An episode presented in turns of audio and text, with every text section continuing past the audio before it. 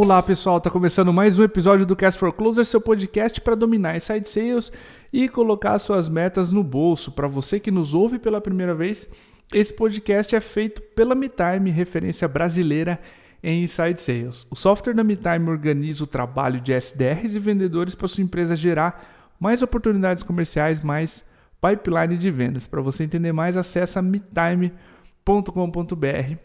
nós seguimos com o Abril no Clubhouse, com esse podcast aqui respondendo as suas dúvidas ao vivo. Nós estamos no Clubhouse fazendo essa transmissão. Aquele disclaimer que a gente sempre faz aqui: se você tiver algo na sua operação que é sigiloso, faça a pergunta em tons percentuais, mas de novo, traga sua dúvida. Não deixe de participar aqui com a gente, ok? O tema de hoje é geração de demanda e qualificação de leads. Então a gente vai abrir o microfone para ter as perguntas aqui sobre esse tema e já começar ao vivo aqui a transmissão e a fazer, a tirar todas essas dúvidas da galera aqui a respeito desse tema, beleza? Eu vou linkar alguns episódios na descrição desse podcast para que fique documentado também outros episódios muito interessantes de pessoas muito inteligentes que vieram e falaram muito bem sobre geração de demanda, sobre qualificação de leads, ok? Então vamos para perguntas. Gustavão, eu vou abrir o microfone para você e vou mutar o meu para que não haja uma microfonia aí para ti, beleza? Beleza, Diegão. Obrigado aí pela oportunidade. Mais uma vez, um prazer estar participando junto com, com vocês aqui. Pô, Diegão, pergunta aqui clássica para qualificação de lead, cara. Até quando, como que eu faço na verdade para identificar até quando vale a pena eu investir meu tempo naquele lead? Boa, mestre. Cara, Gustavão, ótima pergunta, cara.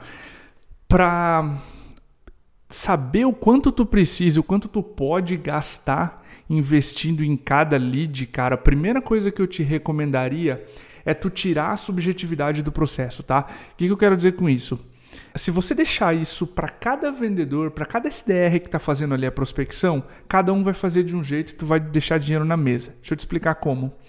Um vendedor vai fazer o seguinte: vai mandar um e-mail e o outro vai fazer é, e, e vai mandar o um e-mail, vai fazer duas, três ligações e vai desistir do lead. O outro vai fazer uma ligação no primeiro dia, vai mandar um e-mail, vai fazer um, um social point no LinkedIn, vai mandar um WhatsApp e vai desistir. Vai ter dois, três vendedores, cada um vai fazer de um jeito. É, e a gente observou, olhando os dados da MeTime de dentro né, do software, de quantas atividades levava para ganhar um lead e para perder um lead. A gente viu que a maioria dos leads ganhos exigiu oito ou é, menos atividades, ou até oito atividades, né? Então, só 45% dos leads ganhos exigiam é, duas atividades. Então, percebe que de duas para oito atividades tem muita, muito dinheiro na mesa, né? Então, se tu fizer poucas atividades, tu vai deixar dinheiro na mesa. É, ao mesmo tempo, de 8 até 16 atividades, tu só ganha 6% a mais ali, é 93%, né? De 93 até 100 dá 7%. Então, existe uma lei, né, esforço e resultado.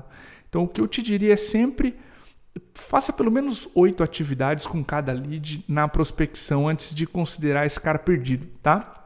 A boa notícia é que para ganhar ou para perder um lead, a média de atividades é de 4.5 uh, ah, a 5 atividades, dependendo do, de perder ou ganhar. Isso significa que se tu fizer 6, 7, a maioria dos leads vai te dar um sim ou não tá? Então já estabelecemos o número de atividades. Mescla essas atividades é, entre social points, ou seja, vou adicionar no LinkedIn, vou mandar um WhatsApp. A gente também considera o WhatsApp como uma rede social, tá? É, eu vou eventualmente mandar um e-mail, fazer algumas tentativas de ligações e vou dar esse cara perdido na oitava, na nona, na décima atividade. Isso vai fazer com que você tire a subjetividade do processo, ou seja, o vendedor, o SDR, para de ter aquela angústia de chega ou não, eu vou continuar prospectando. Então tu tira essa subjetividade e tu tira o dinheiro da mesa, que é o vendedor tentar pouco e ali fazer duas, três tentativas e falar: ah, não, eu vou incomodar. Né? Você não incomoda um prospect por fazer oito, nove, dez tentativas. Tu incomoda quando o teu discurso é ruim ou quando o teu discurso está centrado demais no produto ao invés do cliente. E aí o, o prospect começa a querer empurrar sua empresa. Ele se sente mais ocupado e menos curioso pela oferta, tá? Então eu te, te daria essas recomendações para, enfim, saber a hora certa de desistir de um lead, tá? Antes disso é subjetividade, cara. Antes disso é cada vendedor tentando o seu e aí realmente fica muita oportunidade pela mesa. Beleza? Respondido? Pô, respondido demais, viu, Diego? Não sei se tem alguém já levantou a mão para fazer outra pergunta aí. Se ninguém levantou, queria poder fazer uma outra aqui. Gustavão, a gente tem o Lucas para fazer uma pergunta, mas eu volto você é, para a audiência aqui, beleza? E na sequência a gente retoma a tua pergunta, pode ser? Show, show de bola. Opa, fala Digão, e aí cara, tudo bem? Tudo ótimo, mestre. Cara, seja bem-vindo aí, Lucas, ao Cast for Closer. Obrigado, galera. Sou, sou meio novo aqui nesse, no Clubhouse aqui, mas, cara, sou fã de carteirinha aí do, do Cast for Closer, acompanho todos os episódios de vocês, é uma honra poder estar participando. E, cara, eu queria, na verdade, é mais buscar uma dica, se vocês tiverem como, como me sugerir, porque a gente faz todos, até isso que tu comentou agora na parte da qualificação, a gente tem um, um fluxo de cadência onde a gente é, mescla ligações com e-mails, com social points, mas a gente percebe que acaba ficando é difícil, por exemplo, já no primeiro, no segundo, normalmente terceiro, quarto, quinto contato, né, para te evoluir, para te ter uma resposta de um lead. Uh, e a gente queria ter uma ideia de como melhorar a eficiência. Se vocês têm alguma dica de algum e-mail, uma template, alguma forma de melhorar a, a conversão do e-mail, a taxa de resposta, porque esses e-mails iniciais eles acabam, acabam ficando que a gente tenta explorar o problema é, implicar um pouquinho a solução, mas sempre é mais na taxa, no, no momento de break-up que a gente consegue uma resposta, né? Hoje, os meus e-mails que mais convertem são os e-mails de break-up. Então, eu queria saber se vocês não têm alguma dica específica para melhorar a conversão nesses e-mails durante a cadência. Cara, essa é uma excelente pergunta é, para a gente melhorar os e-mails de prospecção, né? Para quem não sabe, e-mail de breakup é quando o Lucas diz assim, pessoal, é, eu, eu tentei prospectar, tentei contato com você nos últimos dias, é, percebi que não tive resposta, talvez seja uma péssima semana, vou deixar aqui meus contatos, é, um abraço. E aí o lead diz, não, não, não, tudo bem, eu estava numa, numa semana ruim mesmo, enfim, me liga tal dia, é, quando ele dá essa última cartada, né? Esse e-mail de quebra que a gente diz.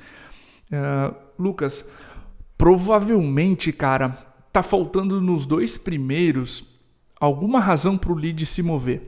No primeiro episódio aqui, ao vivo no Clubhouse, a gente falou sobre personalização. Falei bastante de personalização de mensagem. Eu vou te dar um exemplo. O nosso gestor comercial, a persona da MeTime, foi para casa na pandemia. O que está acontecendo com esse cara ou com essa menina nesse momento, né? A partir de março do ano passado. Ele ou ela está sem ver os vendedores ao vivo, ou seja, não sabe o que está sendo dito pelo cliente ou pelo vendedor perdeu a sensação de controle, percebe? Ele não tem a sensação no dia a dia dele de que ele sabe o que está acontecendo, enfim, até tem as métricas, mas não percebe os vendedores conversando ali ao lado dele, enfim, existe essa falsa essa sensação de falta de controle. O que, que a gente explora quando está criando autoridade ao falar com os leads nas ligações que você pode explorar num e-mail? Claro, se você prospectar essa persona da MeTime. Olha, a gente percebe que quando fala com os gestores comerciais que foram para casa na pandemia, eles estão com a seguinte dificuldade. Eles sentem falta de controle da operação, eles não sabem o que os vendedores estão dizendo, enfim. A gente mergulhou na realidade deles para que eles se sintam conversando com uma autoridade, conversando com alguém que sabe dos problemas deles. E isso pode ser reproduzido num e-mail, sabe? Não é só uma ligação que tu pode fazer isso. Pode fazer isso, na verdade, em, em todos os contatos, né? Você narra a realidade do prospect melhor do que ele mesmo consegue descrever. Isso vai fazer com que ele entenda que você conhece o problema e ele vai prestar atenção em você nas primeiras atividades da cadência, tá? Muito provavelmente o teu e-mail não está seguindo uma outra boa prática ali no começo, tá? Ou está faltando realmente personalização da mensagem. Outras boas práticas que sem conhecer teu e-mail eu preciso chutar aqui, né? E, e, aí tu avalia a precisão da dica. Tu pode fazer uma apresentação inicial aqui é o Diego Cordovez da MeTime, a gente é uma startup aqui de Florianópolis, a gente ajuda gestores comerciais semelhantes a você a gerar 30% mais oportunidades uh, no pipeline comercial. É o slogan do Cast for Closer, se você prestar atenção. Então, eu estou dando na cara um motivo para o lead prestar atenção em mim. Mais reuniões comerciais. Todo gestor quer bater meta e para bater meta ele precisa de reunião. Fato. Ou seja, eu estou mexendo na dor, estou colocando a pulga atrás da orelha. Então, personalização do da apresentação, tá? Junto eu já estou dando um motivo para ele conversar comigo, que é normalmente empresas ou gestores ou operações comerciais enfrentam na prospecção o desafio de gerar e abastecer seu time comercial. Se esse for um desafio da tua empresa, topa bater um papo de 15, 30 minutos comigo? Um abraço. Então eu tenho um convite claro, uma personalização e uma estrutura simples de 4, 5 frases, onde o lead sabe exatamente por que falar comigo e por que falar comigo agora. Tá? Então, é, imagino que se vocês chegaram às cadências, tu já chegou a uma estrutura legal de e-mail, mas verifique então, Lucas, a oportunidade que você está dando para aquele gestor ou para aquela gestora, para o teu prospect, para a tua persona, naquele exato momento. Hoje, abril de 2021, o que que teu prospect tem a ganhar com a tua empresa? O que está acontecendo lá que está doendo a operação e que você pode resolver? Talvez essa contextualização adicional desse momento de, de pandemia, ou enfim, do que está acontecendo agora, se você não quiser abordar a pandemia, porque é um assunto passado, digamos assim, né? já está um pouco mais cansado esse assunto, aborda o momento atual. A gente conversa com prospects, a gente conversa com operações semelhantes às tuas e está acontecendo A, B e C. Se isso for um problema, eu adoraria conversar contigo, porque normalmente os e-mails de prospecção ou falham na personalização ou falam demais sobre a empresa. E percebe que ao narrar ali o benefício da MeTime, eu disse o benefício do cliente. Quero saber se eu tenho 20 anos de mercado, se eu faço isso com software, com consultoria, eu ajudo gestores semelhantes à sua operação a agendar mais reuniões comerciais. Claro que é com software, mas isso é um detalhe para a próxima conversa, entendeu? Ficou claro? Cara, ficou, ficou sim. Acho que realmente cabe mais personalização e um pouquinho, é, melhorar um pouquinho talvez a estrutura. E, cara, brigadão. E parabéns, achei muito legal aí a, o formato novo do, do podcast aí, cara. Abre, abre espaço pra galera interagir, achei muito bacana mesmo. Parabéns. Obrigado, Lucas. Obrigado mesmo, cara. A gente tem uma levantada de mão aqui do Eriton. Eriton, vou abrir o microfone para você. Vou te colocar aqui na moderação na para tu fazer a tua pergunta e vou montar o meu, tá bom? Boa noite. É, uma satisfação estar falando contigo de novo aí. Eu acho que eu participei do primeiro programa aí, do, do primeiro closet aí da, do Clube House. Cara, o que que acontece? Eu queria uma, na verdade, uma, uma orientação, uma dica aí sua ou da galera. É, bom, o que, que acontece? Eu trabalho, a minha venda é uma venda bem transacional né? Então, assim, a gente, eu lido com vários tipos de leads e com vários segmentos. E eu queria eh, ter um, um, um pouco mais de consistência no meu fluxo de cadência. O que eu percebo, como é, eu não tenho, assim, eu não atuo num segmento específico, eu não tenho muita autoridade. E às vezes a, a, o meu, esse meu fluxo de cadência, de contatos, de follow-up, acaba não convertendo muito porque eu não levo muita, como que eu posso dizer, a, a solução efetiva da dor do cara, né? Porque na maioria das vezes é uma levantada de mão, o cara já, já mais ou menos sabe o que ele quer e já vem mais ou menos com, com o produto que ele quer. E, e esse, e esse, essa, esse fluxo de cadência que eu faço, esse follow-up, é mais para manter um contato. É, e eu estou percebendo que eu não estou convertendo muito nesse meu processo de follow-ups, né? Então eu queria, eu queria entender mais ou menos, na sua opinião, como é que a gente, como é que eu consigo montar um planejamento e tentar é, criar um fluxo de cadência que é, chame mais atenção desse meu lead e que me ajude a converter mais. Não sei, é, um texto específico, uma, enfim, uma estratégia. Eu queria que você me desse uma orientação nesse sentido ficou claro mais ou menos a minha, a minha pergunta. Eriton, ficou sim. Lembro, lembro da tua pergunta no, no primeiro episódio. Não sei se vou conseguir responder de uma forma tão diferente da primeira. É, para construir a autoridade, para a gente chegar a fazer o que eu acabei de falar na pergunta anterior, tu precisa narrar muito bem a dor do prospect. E narrar a dor do prospect significa, Ayrton, que se tu vende para várias verticais diferentes, exemplo, se eu quero construir a gente em vendas fala SDR, BDR, MQL, SDR, SQL, enfim. A gente tem uma nomenclatura, uma série de siglas, uma série de é, gírias, expressões. O, o, mercado da economia. Eu estava assistindo Bloomberg, tá? Estou com um hábito agora de ligar a TV, forçar o inglês, tentar entender o que está acontecendo no mercado. Outro linguajar, o economês. Se você está no meio de um, magistrados, você está prospectando advogados, é, outro linguajar, outras dores, outras prioridades. Deixa eu te dar um exemplo. Teve um cliente da MeTime que falava com exato esse exemplo mesmo de magistrados, né? Então, cara, como é que um juiz administra suas próprias finanças? E eles começaram a, a. Eu fiz essa pergunta, essa provocação, porque eles têm esse prospect, e eles começaram a me dizer, Cordovez, um juiz administra suas finanças entre X e Y da noite, entre uma a duas vezes é, no mês. Ele normalmente está atolado em processos. Ele confia em especialistas, mas por ser um juiz, ele tem o WhatsApp fechado, ele é muito desconfiado com o, o contato externo e frio que está vindo. A gente gasta muita energia explicando de onde somos, etc. Então, eles conhecem juízes, magistrados, é, como ninguém. Então, tudo o que eles precisavam fazer naquela época era customizar o discurso para passar autoridade o mais cedo possível, mas acima de tudo passar segurança. Então, é, eles centravam o discurso no que o juiz precisava. Exemplo, aqui é o fulano da, do banco X, da unidade Y, estou entrando em contato com o senhor porque sou o gerente da de pessoa física, né, de relacionamentos. A gente tem hoje alguns benefícios, sei da correria do seu dia a dia com os processos. Eu estou à tua disposição para a gente resolver é, a administração ou administrar melhor as finanças ou enfim. Não lembro o final do e-mail, lembro parte dele.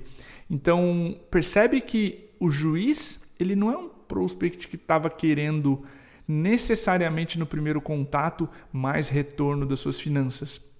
Pelo contrário, ele queria segurança de que estava falando com uma empresa idônea, com uma empresa que está ali pelo bem dele, né? Porque um juiz, tu imagina a quantidade de, de, de mensagens e comunicações atravessadas que pode receber. Então, tudo vai da personalização, do quanto você conhece o dia a dia daquele prospect para personalizar a mensagem certa e tocar no ponto de dor em específico. Se você está prospectando fundadores de startups, esses caras estão em todas as redes sociais, tem WhatsApp aberto, tem LinkedIn aberto, tem Instagram aberto, enfim. É, é totalmente diferente da vida de um juiz, fala um linguajar diferente, tem motivações e aspirações diferentes.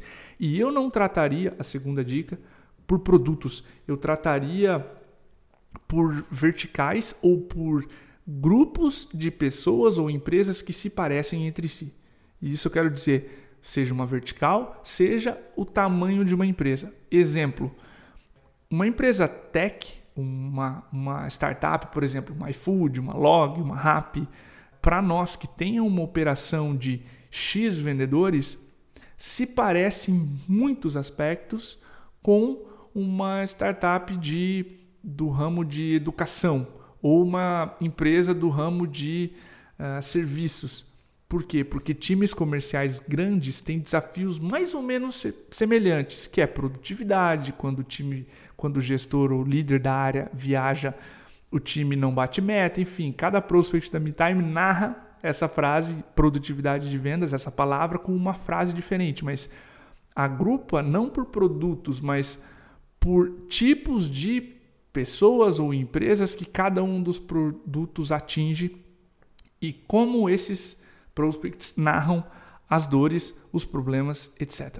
Aí eu acho que tu tem algo, sabe? Pensar em produto é muito mais difícil é, do que tu pensar em características semelhantes de um grupo de pessoas ou empresas, tá? Essa, essa seria a minha dica aí para adicional a primeira vez que eu acho que eu respondi uma pergunta parecida sua, para que tu tenha mais, é, mais precisão na mensagem e se conecte com mais gente, mais empresas nessas suas cadências, beleza?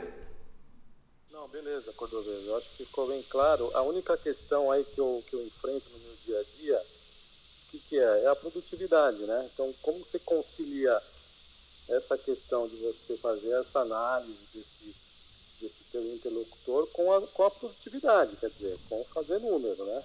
É, a gente tem, tem uma quantidade bastante grande de leads de vários, de vários segmentos, então o que o que está me pegando aqui é um pouco essa questão de gerenciar e melhorar um pouco essa produtividade, entendeu?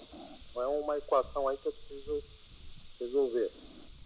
Boa. A tua primeira pergunta havia sido sobre autoridade e essa sobre volume. Aí realmente tu precisa decidir quais desses ou qual dessas verticais é mais representativa e sim fazer um mergulho nas dores, tá? A primeira coisa que se faz ao pensar numa prospecção é ir pela vertical de negócio que está mais quente ou que te traz mais receita e trazer mais delas onde é mais fácil vender, onde o ciclo de vendas é menor, onde tem menos atrito na venda. Paralelamente ao que eu te falei sobre é, a gente gerar autoridade, né, narrando o dia a dia, é você escolher uma dessas verticais, porque muitas vezes a gente quer entregar o número fazendo esse spread, né, atacando o máximo de empresas possível, mas se você tiver condições de gerar muito mais empresas da vertical que você consegue vender mais fácil, o número vem mais fácil, tá? Então, com certeza, eu para ter uma solução diferente, um resultado diferente, eu tomaria uma medida diferente, que é apostar em uma, ou se vocês não conseguirem fixar em uma só, nas, no Pareto, no 20% que traz 80% do resultado, achar mais empresas assim e fazer com mais velocidade. Beleza? Imagina. É, Gustavão, quer voltar aqui para o microfone e fazer aquela pergunta que estava pendente? Vamos lá, vamos fazer isso agora. Opa, valeu pela oportunidade de novo. Digão, sensacional tudo que a gente veio comentando aí. E assim, cara, a gente, falando por experiência própria aqui, a gente está vivendo hoje na nossa operação, querendo ou não, uma baixa e uma escassez aí de algumas oportunidades. E eu lembro que até no primeiro eu perguntei sobre a questão lá do, do MQL, você respondeu de forma muito genial para a gente, abriu inclusive a nossa mente.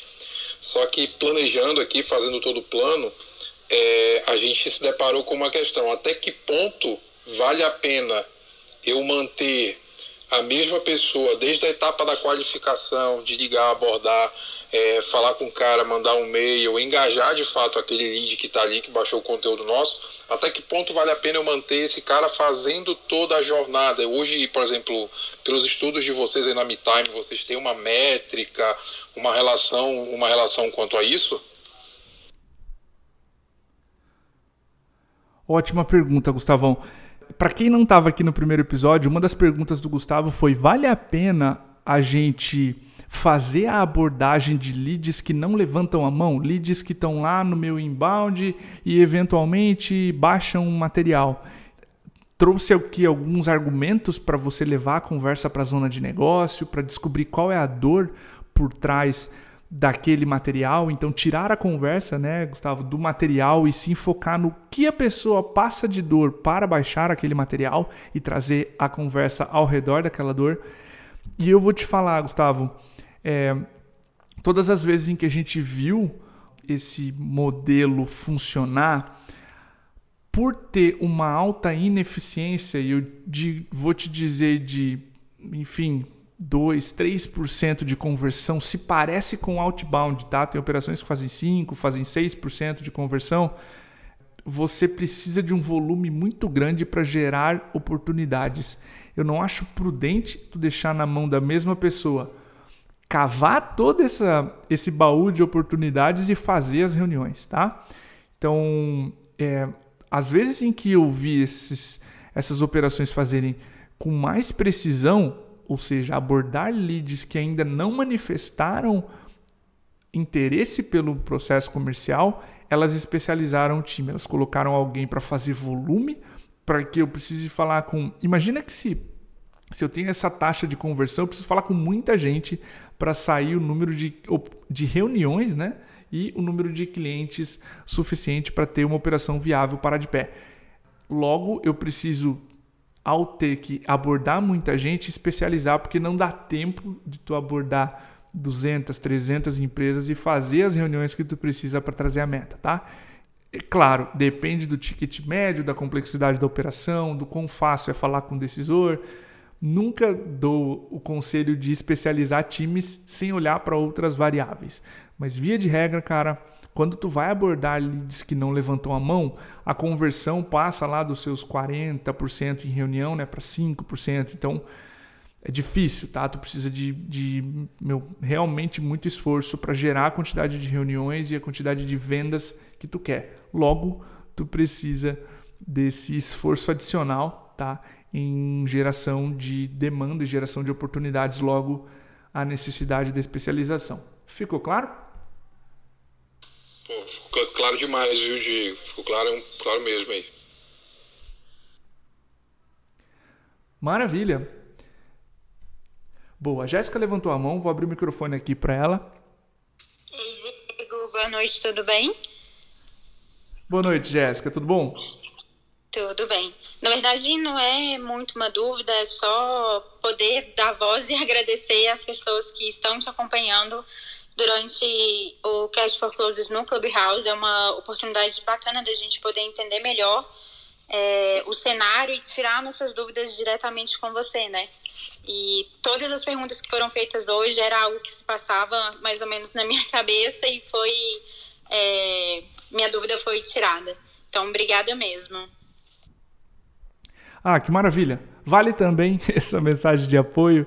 É, é um prazer e, e, de novo, é a nossa intenção trazer aqui interatividade, trazer participação de vocês, trazer a personalização. Eu poderia fazer um briefing genérico e de repente não passar pelas dúvidas de vocês, o que seria cumprir a missão pela metade. Então, para cumprir a missão por inteiro, eu acho que a gente precisa dar voz e, e estamos fazendo esse experimento aqui durante abril. E em maio a gente deve retomar as entrevistas com os especialistas, que aí, é claro, mais gente podendo falar sobre insight sales, sobre prospecção, enfim, e deixar as dicas por aqui. Se vocês não tiverem mais nenhuma pergunta, a gente. Opa! Gustavo, tem mais uma aqui. Opa, Diegão, primeiro aí também, até aproveitando que a Jéssica falou, cara, é, se eu pudesse dar um feedback aí positivo, é, cara, não, não para por aqui não, velho. Vamos deixar pelo menos uma no mês aí para ficar por aqui, porque, cara, é bom demais poder trocar ideia com você que é um cara mega expert no, no assunto aí. E, cara, seguinte, é, a gente tá aqui numa. Eu tenho uma operação, acho que do nível de complexidade um pouquinho parecido com a do Eriton, é, onde a gente trabalha com algumas soluções de retaguarda. Então, estou falando de soluções voltadas para o mercado financeiro, mercado contábil, fiscal, folha, enfim. E a gente vende isso para comercializa com empresas. E a gente, poxa, a gente tá nesse desafio do MQL, como eu falei, eu tô pegando, puxando à frente de um time novo, estruturando para a gente montar essa turma, para a gente fazer um trabalho muito parecido com o Outbound. Eu vim de uma célula Outbound, então já tenho isso, já é muito no meu pitch, muito no meu padrão de abordagem isso. Mas, assim, dentro desse processo todo de qualificação, é, a gente acaba pegando também muitas empresas daquelas que estão assim comparando a gente com, com, com soluções às vezes que estão um pouco mais abaixo. Por exemplo ah cara eu só quero quanto é que é quanto é que é. E eu percebo que às vezes os nossos vendedores mesmo a gente treinando aqui é uma coisa que eu falo todos os dias a gente tem eu tenho DM com a galera todo dia de manhã é falando, galera, produto, vamos falar de produto, vamos, esque ou vamos falar de dor, vamos esquecer produto, é, vamos deixar vamos, vamos deixar o produto lá de lado, lá para a reunião, é, junto com o arquiteto que vai apresentar. E, mas mesmo assim a gente ainda tem muito essa questão da pegada da, da, da objeção, né, que ela até passa nessa questão da qualificação do lead. Cara, é, a gente está tentando fazer uns roleplays aqui, algumas matrizes, e aí eu queria saber de ti, por exemplo, quais são assim, umas boas práticas que tu pode dar aí de, de, de dica pra gente de estar tá tirando essas objeções, porque de fato a gente passa por algumas situações que o cara compara a gente com uma solução, por exemplo, que vai a metade do nosso preço, então é um terço do que a gente cobra, e de repente aí fica aquela dúvida, pô, já tô com pouco lead no pipeline, eu vou dar o descarte desse cara, não dou, a gente fica naquela entre a cruz e a espada aqui? Boa, ótima pergunta, Gustavo. Cara, antes de começar a te falar o que a gente faz para gerar valor e construir valor e sair do, do papo de preço, o que, que eu te diria? Se tu vende para, ou seja, tu mencionou soluções para várias áreas diferentes. Eu iria, eu focaria a minha construção nos maiores bolsos. Deixa eu te dizer por quê. É, tradicionalmente, áreas perto do dinheiro têm muito dinheiro. O que eu quero dizer com isso? Marketing e vendas, por estarem próximas ao dinheiro, ou seja, a aquisição da empresa, tem muito orçamento. Áreas que estão longe do dinheiro têm pouca, pouco recurso. Exemplo, recursos humanos ou área de pessoas. Normalmente é uma área com orçamento menor, porque tem menos gente e está mais longe do dinheiro, tá? Nenhum preconceito, todas as áreas são importantes, mas normalmente essas áreas têm um orçamento menor, tá? Todos os amigos empreendedores que vendem para áreas que estão longe do dinheiro sofrem um pouco mais para conseguir a reunião, porque, de novo, o orçamento é mais limitado. Isso é fato, ok? Então, se está à disposição da sua empresa vender para áreas que têm orçamento maior, foca porque vai diminuir a quantidade de objeções por causa de orçamento, beleza? Dito isso, feito esse disclaimer, vamos para a construção de valor. Toda vez que tu não consegue construir valor e tu eventualmente sai falando de funcionalidade, etc., tu vai para a zona onde é confortável para o vendedor. E eu entendo que eles façam isso, tá? Eu entendo que eles vão para funcionalidade porque isso é confortável para o vendedor. É onde ele passa mais tempo falando. Só que isso não necessariamente quebra a objeção do preço e não resolve o problema. O que, que eu te diria, tá? Em mercados que estão acostumados com essa solução, eu recomendo página de preço. Por quê? Tu tira aventureiros. Tu tira a galera que tu já deveria ter tirado, que é o pessoal que não vai falar com você a não ser que é, o preço seja X, tá? É, se você está num ramo, por exemplo, como a MeTime, que precisa construir, explicar o que é Inside Sales, etc., a nossa página de preço da MeTime não revela preço. Ela é um formulário para você levantar a mão e falar com o consultor. Vai depender, e aí a gente usa o seguinte argumento: olha, eu não, eu não quero te passar um valor aqui porque depende do número de usuários que você precisa, da solução que você vai contratar e tudo isso é feito após uma reunião de 40 minutos, se é que você precisa, porque eu não quero também te arranjar um problema. Tá? Então, se você puder sentar comigo em 30 minutos, a gente vê se tem o um potencial de parceria, se existe um potencial e configura uma proposta inicial para vocês. Se ainda assim o lead não quiser, aí eu recomendo você dar uma faixa de valores. Olha, os projetos ficam entre X e Y. Tá? E aí, se houver qualificação depois, né, no diagnóstico, passa um valor formal fechado em uma proposta. Eu sempre recomendo que tu não caia no jogo de preço, mas às vezes, eventualmente, vai ter um prospect ou outro que é muito sensível a preço, tá? E se a sua vertical é educada o suficiente, ah, tem uma página de preço, tem uma página comparativa. Se os leads estão comparando você com outras soluções que você não quer teu posicionamento, aí é uma culpa de marketing, tá? E isso é muito difícil de fazer. Isso é posicionamento, é messaging, é, confundem a MeTime às vezes com CRM, então é difícil, vai acontecer e acontece com todo mundo que vende um produto. Eles te confundem com análogos.